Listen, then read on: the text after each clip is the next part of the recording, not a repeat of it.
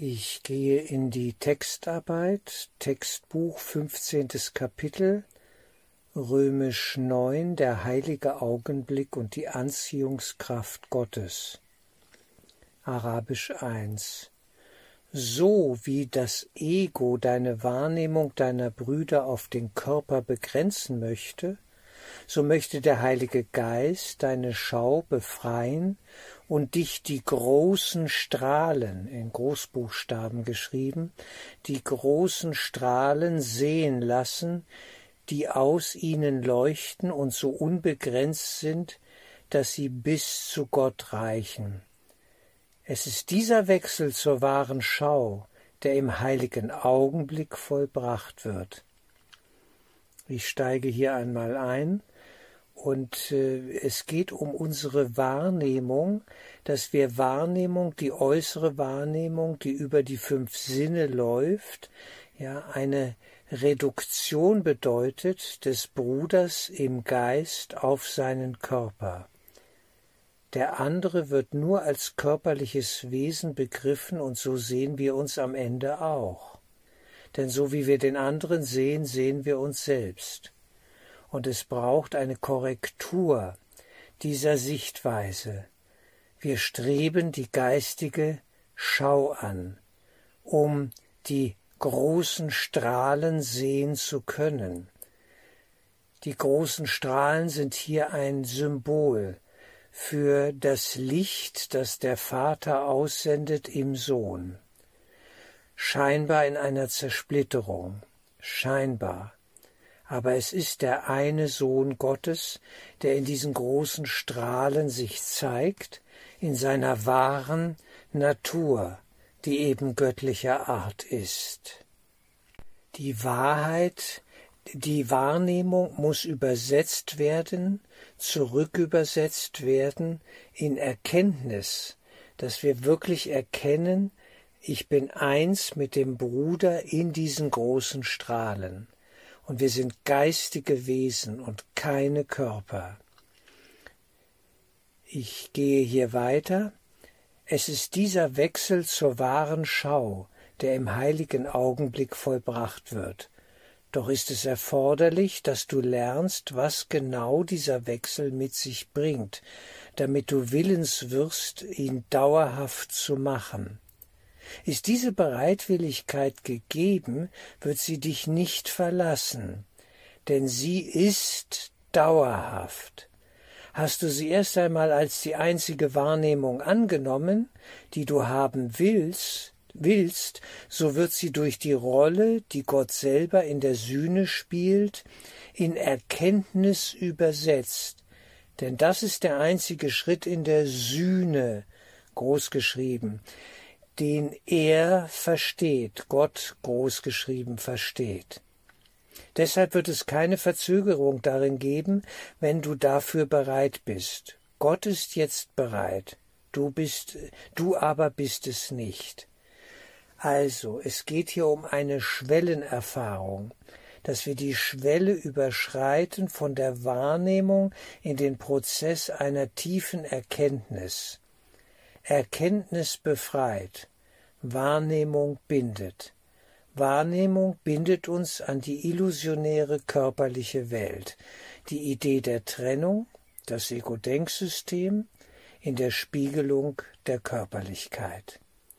Es wird hier immer wieder darauf abgezielt, wir sind wie hypnotisiert durch die Körperlichkeit, dass wir den Bruder als von uns getrennt erleben und dieser Prozess muss jetzt umgekehrt werden, sozusagen, ja, durch die Erkenntnis, dass wir im Geiste eins sind. Der heilige Augenblick. Dort geschieht die Sühne, großgeschrieben, im Sinne von die Heilung unseres Geistes. Und meine Heilung führt zur Heilung des anderen, und die Heilung des anderen führt zu meiner Heilung. Es ist ein wechselseitig sich verstärkender Prozess. Gott ist bereit, wir sind es noch nicht. Wir haben Widerstände. Deswegen ist die Wahl, ja, dass wir die Wahl treffen, ja, Heilung zu wollen und diese Erkenntnis erlangen zu wollen, die Schau wirklich zu wollen, die geistige Schau. Ganz entscheidend und wichtig, die Bereitwilligkeit muss gestärkt werden. Arabisch 2, Seite 322 Textbuch Unsere Aufgabe ist nur, den notwendigen Prozess jede Störung geradewegs anzuschauen und sie genauso zu sehen, wie sie ist, so schnell wie möglich fortzuführen. Denn es ist unmöglich, das, was du dir zu wünschen glaubst, als gänzlich unbefriedigend zu begreifen. Also die Wünsche des Egos darf ich hier einfügen, ja? Das Ego-Denksystem. Dann der dritte Satz hier in diesem Abschnitt. Der Körper ist das Symbol des Ego so wie das Ego das Symbol der Trennung ist. Genau. Unser Problem, darf ich hier einfügen, liegt im Geist. Ja, es ist der Glaube an Trennung. Und der Glaube an Trennung führt zur Projektion des Trennungsgedankens in der Aufspaltung in Körperlichkeit, in der Welt oder auf der Leinwand des träumenden Bewusstseins. Satz 4 und beide sind nichts weiter als Versuche, die Kommunikation zu begrenzen und dadurch unmöglich zu machen. Ja, ein wichtiger Gedanke hier, nicht? Die Kommunikation mit der geistigen Welt, die Kommunikation mit Gott, mit unserer Quelle, mit dem Ursprung, die versucht das Ego ständig zu boykottieren, zu torpedieren, dass sie nicht zustande kommt. Dann die Begründung dafür. Warum macht das Ego das? Fünfter Satz. Denn die Kommunikation muss unbegrenzt sein, um bedeutungsvoll zu sein. Und ihrer Bedeutung beraubt, wird sie dich nicht vollständig befriedigen. Wir suchen das Ewige, wir suchen das Unbegrenzte, wir suchen den reinen Geist. Nur dort sind Glück und Frieden zu finden. Ganz klar und alles andere ja wird letztlich immer zu einer Enttäuschung führen. Sechster Satz. Sie bleibt jedoch das einzige Mittel, die Kommunikation, durch das du die Wirk durch das du wirkliche Beziehungen begründen kannst, die keine Grenzen haben, da sie von Gott begründet worden sind. Also der Vater spiegelt sich, ja, in unserer Kommunikation miteinander die Strahlen, die göttlichen Strahlen, die großen Strahlen, ja, des Gottessohnes, dass wir uns als Lichtwesen begreifen, miteinander und in der Beziehung zum Vater des reinen geistigen Lichts erleben, miteinander, das ist höchste Glückseligkeit. Dort wollen wir eigentlich hin. Arabisch 3, Seite 322 unten, im heiligen Augenblick, in dem die großen Strahlen im Bewusstsein den Körper ersetzen, wird dir das Erkennen von Beziehungen ohne Grenzen zuteil. Ich darf einfügen, es ist eine mystische Erfahrung, die wir machen sollen.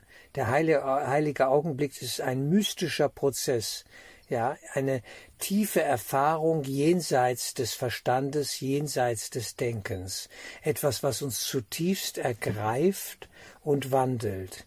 Noch einmal, im heiligen Augenblick, in dem die großen Strahlen im Bewusstsein den Körper ersetzen, wird dir das Erkennen von Beziehungen ohne Grenzen zuteil.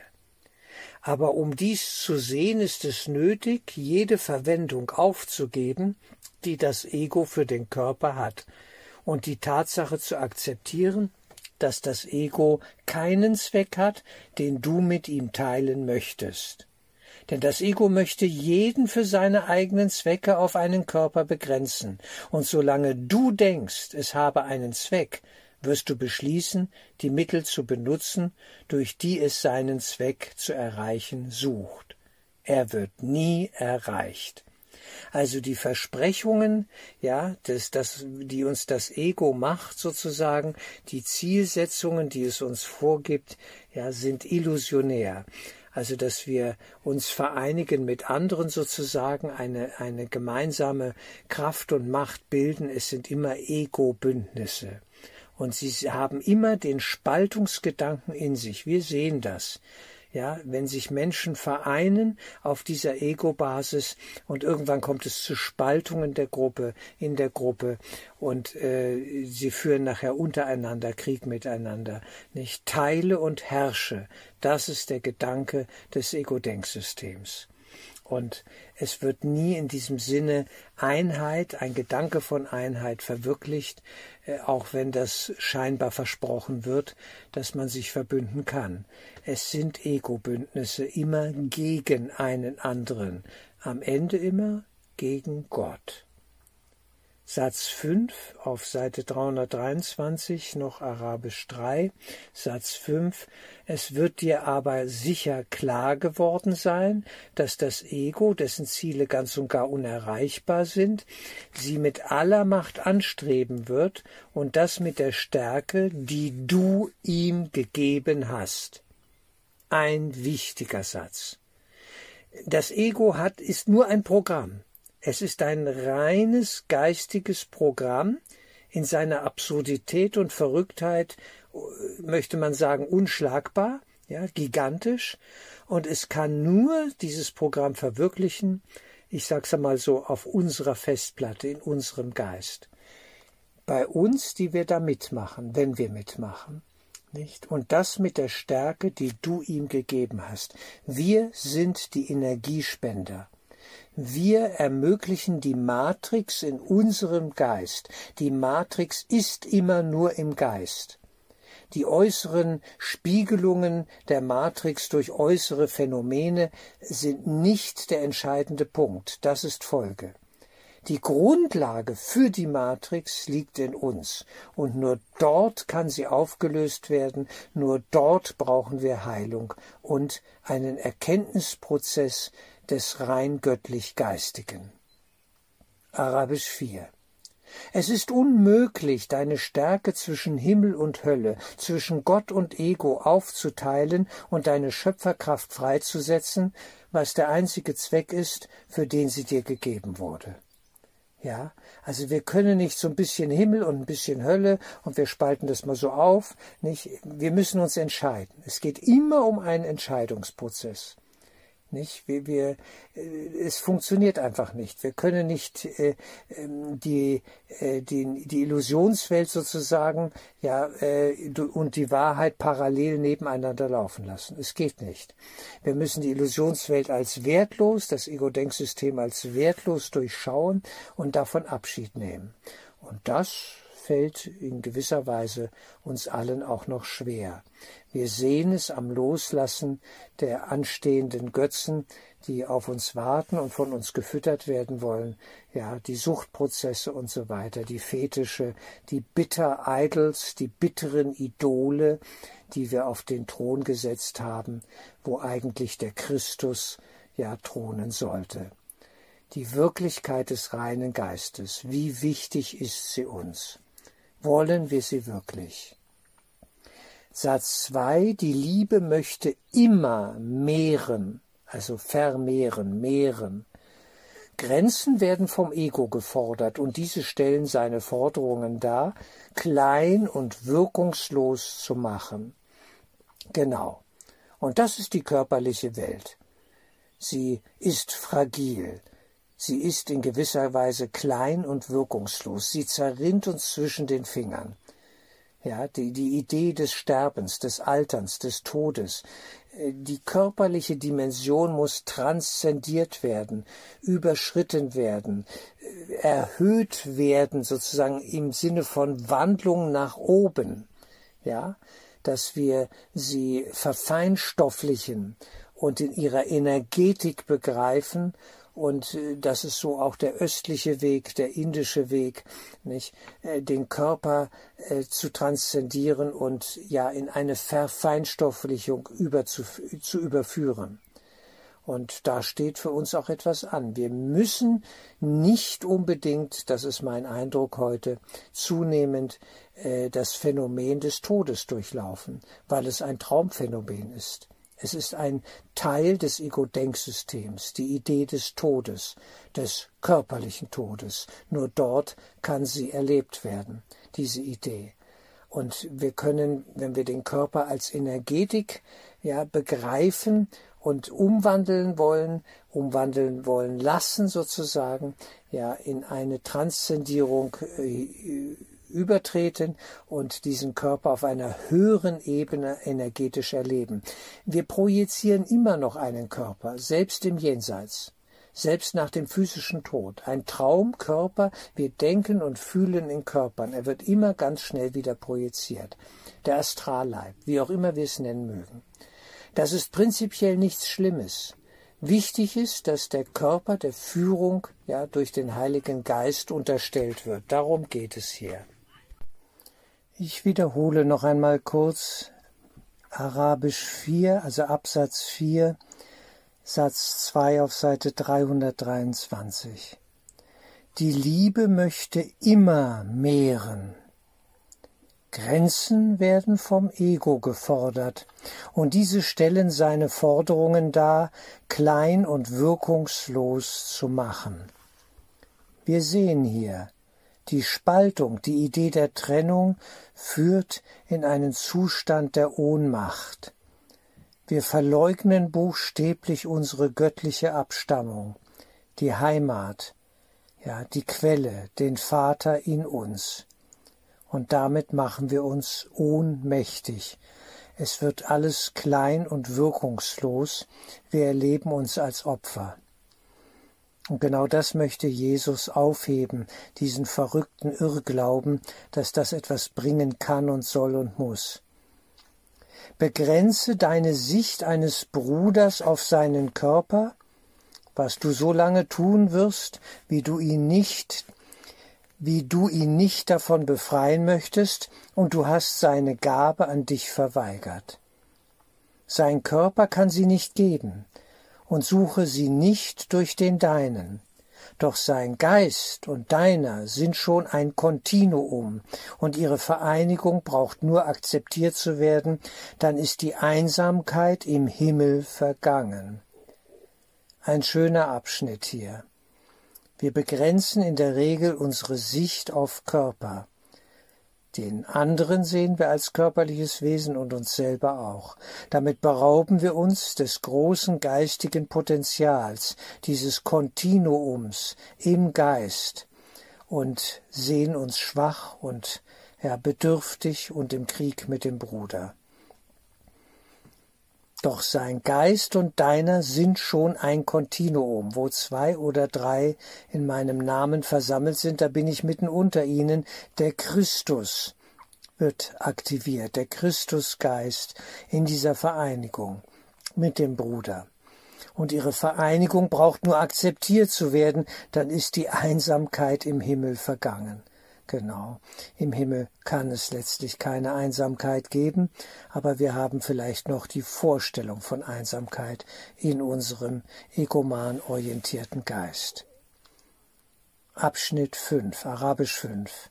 Wenn du den Heiligen Geist dir nur von Gottes Liebe berichten lassen würdest und vom Bedürfnis deiner Schöpfungen, immer da bei dir zu sein, dann würdest du die Anziehungskraft des Ewigen erfahren.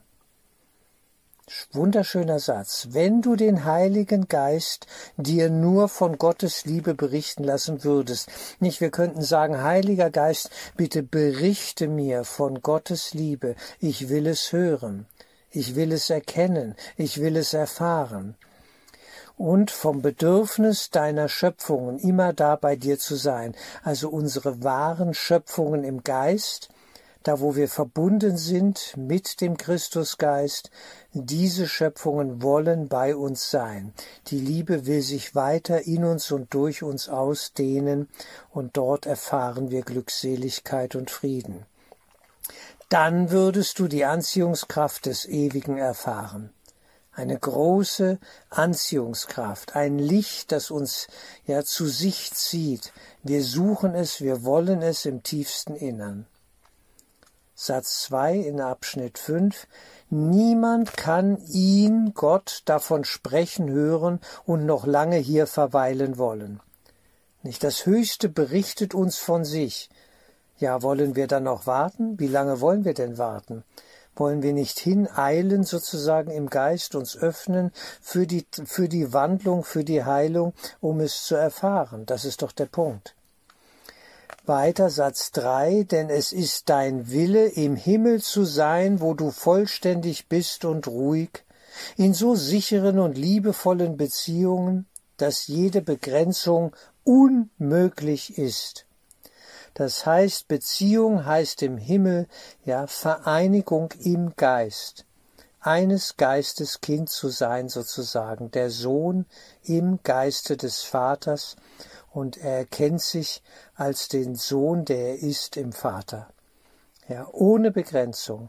Die Liebe dehnt sich durch ihn hindurch aus. Möchtest du deine kleinen Beziehungen nicht dafür eintauschen? Genau. Unsere vor allem körperlich orientierten Beziehungen. Ja, personal fixiert und so weiter. Äh, all dieser Kleinkram, die Diktatur des Egos, dieses Ego-Geistes. Äh, das könnten wir dafür eintauschen, könnten wir aufgeben und das Größere empfangen. Denn der Körper ist, ist klein, betont, ist klein und begrenzt. Und nur die, die du ohne die Grenzen siehst, die das Ego ihnen auferlegt, können dir die Gabe der Freiheit anbieten. Ja, also wir kommen durch die Beziehung zum Bruder, indem wir auf einer höheren Ebene im Geist dem Bruder begegnen wollen, können wir die Gabe der Freiheit empfangen. Anbieten und empfangen zugleich. Es ist ein und derselbe wechselseitiger Prozess. Abschnitt 6. Du machst dir keine Vorstellung von den Grenzen, die du deiner Wahrnehmung gesetzt hast, und hast keine Ahnung von all der Lieblichkeit, die du sehen könntest. Doch daran musst du dich erinnern, die Anziehungskraft der Schuld steht Gottes Anziehungskraft entgegen. Seine, Gottes Anziehungskraft auf dich bleibt unbegrenzt, weil aber deine Macht, welche seine ist, so groß ist wie seine ist, kannst du dich von der Liebe abwenden. Ein wichtiger Zusammenhang wird hier aufgezeigt. An unserem Willen, ja, kommt kein Gott, kommt Gott in diesem Sinne nicht vorbei. So scheint es hier, ja, dieser Traumwille, den wir anbeten, als die Idee der Trennung in unserem Geist, der wird respektiert, dieser Wille. Und wir müssen müde werden, ja, all dieser sinnlosen, vergeblichen Vorstellungen, die in unserem Geist sich wuchernd ausgebreitet haben, dass wir sagen, ich will das nicht mehr. Ich will die Anziehungskraft der Liebe ja, erfahren und nicht die, die der Schuld. Denn die Anziehungskraft der Schuld ist die Anziehungskraft des Egos. Die Schuld, der Schuldkonflikt, der sich aus dem geglaubten Angriff gegen Gott sozusagen speist. Wir glauben, Raubmörder zu sein, Gott angegriffen zu haben und das Leben geraubt zu haben. Eine Wahnvorstellung. Seine Gottesanziehungskraft auf dich bleibt unbegrenzt. Weil aber deine Macht, welche seine ist, so groß wie seine ist, kannst du dich von der Liebe abwenden. Was du in die Schuld investierst, entziehst du Gott. Ein wichtiger Gedanke. Ja, wir können nur hier oder dort sein. Wir können nur ja, den ein oder anderen Geist wählen sozusagen, den Heiligen Geist oder das Ego-Denksystem. Was du in die Schuld investierst, entziehst du, investierst, entziehst du Gott. Und deine Sicht wird schwach und trübe und begrenzt, weil du versucht hast, den Vater von dem Sohn zu trennen und ihre Kommunikation zu begrenzen. Ja, so ist es. Genau. Ja, es ist eine Verdunkelung im Geist. Die Sicht wird schwach und trübe und begrenzt. Denn wir trennen uns von Gott und sehen auch den Bruder als getrennt vom Vater. Suche die Sühne nicht in weiterer Trennung. Die Sühne, die Korrektur des Irrtums, meint das. Ja, keine Buß- und Geißelübung. Suche die Sühne, großgeschrieben, nicht in weiterer Trennung und begrenze deine Schau des Gottessohnes nicht auf das, was seine Befreiung beeinträchtigt und was der Heilige Geist aufheben muss, um ihn zu befreien. Denn sein Glaube an Grenzen hat ihn zum Gefangenen gemacht. Unser Glaube als der eine Sohn Gottes in milliardenfacher Traumzersplitterung, ja, hat unser Glaube an Grenzen uns zum Gefangenen dieses Denksystems gemacht. 7, Abschnitt 7 auf Seite 323 unten. Wenn der Körper aufhört, dich anzuziehen und, kein, und du ihm keinen Wert mehr beimisst als einem Mittel, um irgendetwas zu bekommen, dann wird es keine Störung der, in der Kommunikation mehr geben und deine Gedanken werden so frei sein wie diejenigen Gottes. Sehr entscheidend, dieser Satz wenn der Körper aufhört, dich anzuziehen. Die Körpermagie ist eine sehr hypnotisch, optimal, ja installierte Geschichte in unserem Geist. Wir denken und fühlen in Körpern, heißt es im Kurs. Und wenn uns das, wenn das, wenn diese Magie aufhört, in unserem Geist zu wirken, ja, diese Anziehungskraft, dann kommen wir in, betreten wir den Raum der geistigen Freiheit. Dann erreichen wir die Kommunikation, dann ist sie störungsfrei, ja, wird befreit und wir sind mit Gott im Geist verbunden. Indem du den Heiligen Geist dich lehren lässt, wie du den Körper nur zu Zwecken der Kommunikation nutzen kannst und auf seine Verwendung für die Trennung und den Angriff verzichtest, die das Ego in ihm sieht, wirst du lernen, dass du den Körper gar nicht brauchst. Genau. Kommunikation, liebe Freunde, ist im Geist. Kommunikation ist im Geist. Körper können gar nicht kommunizieren. Sie können als Ausdrucksmittel innerhalb des Traums noch der Kommunikation dienlich sein, das mag sein, aber sie sind eindeutig überbewertet. Im Geist findet Kommunikation statt. Jeder Gedanke, den wir an den Bruder denken aus der Ferne, scheinbar körperlichen Ferne, ja, ist ja schon bei ihm und in ihm und berührt ihn und uns in der Reflexion. Wir kommen nicht drumrum, im Geist ist Einheit. Körper sind ein Symbol der Trennung. Im heiligen Augenblick gibt es keine Körper und du erfährst nur die Anziehungskraft Gottes. Ein wunderschöner Satz. Der heilige Augenblick als mystische Erfahrung. Da wird kein Körper gedacht. Wir sind Geist und wir erfahren hier die Anziehungskraft des Geistes Gottes. Indem du diese als ungeteilt annimmst, verbindest du dich gänzlich mit ihm, in einem Augenblick, denn du setzt deiner Vereinigung mit ihm keine Grenzen. Die Wirklichkeit dieser Beziehung wird zur einzigen Wahrheit, die du je wollen könntest. Die ganze Wahrheit ist hier. Fantastisch. Ja der heilige Augenblick als ultimative Erfahrung der Vereinigung im Geist mit dem Vater. Darum geht es. Dieses stille Sein in Gott und ihn wirken lassen. Wir beobachten, wir bezeugen, wir geben uns hin. Mehr nicht. Ich brauche nichts zu tun als das, mich hinzugeben. Aber machen, wir machen da nichts. Der Heilige Geist schenkt sich uns, wir werden seiner Gegenwart gewahr und sind im Frieden. Was wollen wir mehr?